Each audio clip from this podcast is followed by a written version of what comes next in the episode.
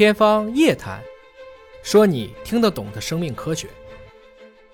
我特别想跟大家一起回顾一下乔布斯的这一段特别有感染力和号召力的广告，向那些疯狂的人们去致敬。他们以不同的方式查看世界，不循规蹈矩，也不安于现状。你可以支持他们，反对他们，赞美他们或贬低他们，但是唯一不能干的事情就是忽略他们，因为他们改变了世界，因为他们推动着人类的世界向前去发展。有些人看他们是疯子，而我们则看他们是天才，因为只有那些疯狂到足够认为自己可以去改变世界的人，才能真正的改变世界。我们在科学界，我们在商业界，我们能看到太多太多这样的先驱者存在了。Think different，特别强调一句：创新是自由之子，却是繁荣之母。我们今天人类的财富之所以可以增加，而地球和太阳两个东西几乎是恒定的，为什么可以？因为我们有了更多的创新。我们希望今天的科技创新要有更好的自由的一个环境。我们想一想，生下来遇到的科技，你会觉得是理所当然的。我家孩子现在看到玻璃就点，他认为就是屏，根本不知道什么叫物理按键。二十岁遇到的技术，我们马上就会欣然尝试；四十岁遇到的技术，很多人就开始半信半疑；六十岁遇到的技术，大家就会觉得你这东西都扯淡，这都是异端邪说。什么变了？创新从来没变，我们自己的心态变了。有一种老叫做技术老。当你不太接受新技术了，提示你，你可能变老了，你都不愿意去琢磨一下，就已经开始审判这个技术了。那我觉得你可能快跟不上时代的发展了。要知道，人在世界上最大的监狱就是每一个人的思维意识。我们每一个人一生之所以能够进步，就是在不断的对抗自己认知局限的过程。想一想，从自然数到整数到小数到复数。我们怎么会越知道越多呢？是因为我们对抗了整个数学领域的认知局限，而我们背负的最沉重的负担，其实是你的路径依赖、思维惯性。时代一直在变，想法又怎么能不变呢？在这个过程中，我特别强调的是，我一直在说和而不同。和而不同不是说永远要求和，有的时候千日之诺诺不如一世之恶恶。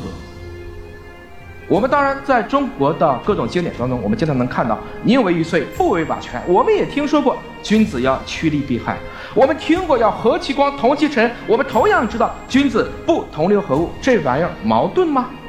其实，如果大家真的去理解什么叫中庸、中庸、中正，那个字是在中，不在那个庸，它不矛盾。我的好朋友田涛最近写了一本书。叫卓越的企业家都是悖论主义者。我们看一看，他们都具有强大的非理性能量，拥有狂热的激情，同时拥有近乎冷酷的理性。最好对的就是马斯克，对吧？最近把 Twitter 又裁员了百分之五十，还是多少？同样是冒险家，也是保守主义者，拥有罕见的使命精神。任正非、华大基因董事长汪建都是这样子，但是也是极端的现实主义者。这个企业要活下去啊！是不可救药的乐观派，也常常具有更强烈的忧患意识；是秩序主义者，又崇尚自由，无不具有强烈的扩张性，又具有难得的收敛性。赢麻的往往混不下去了。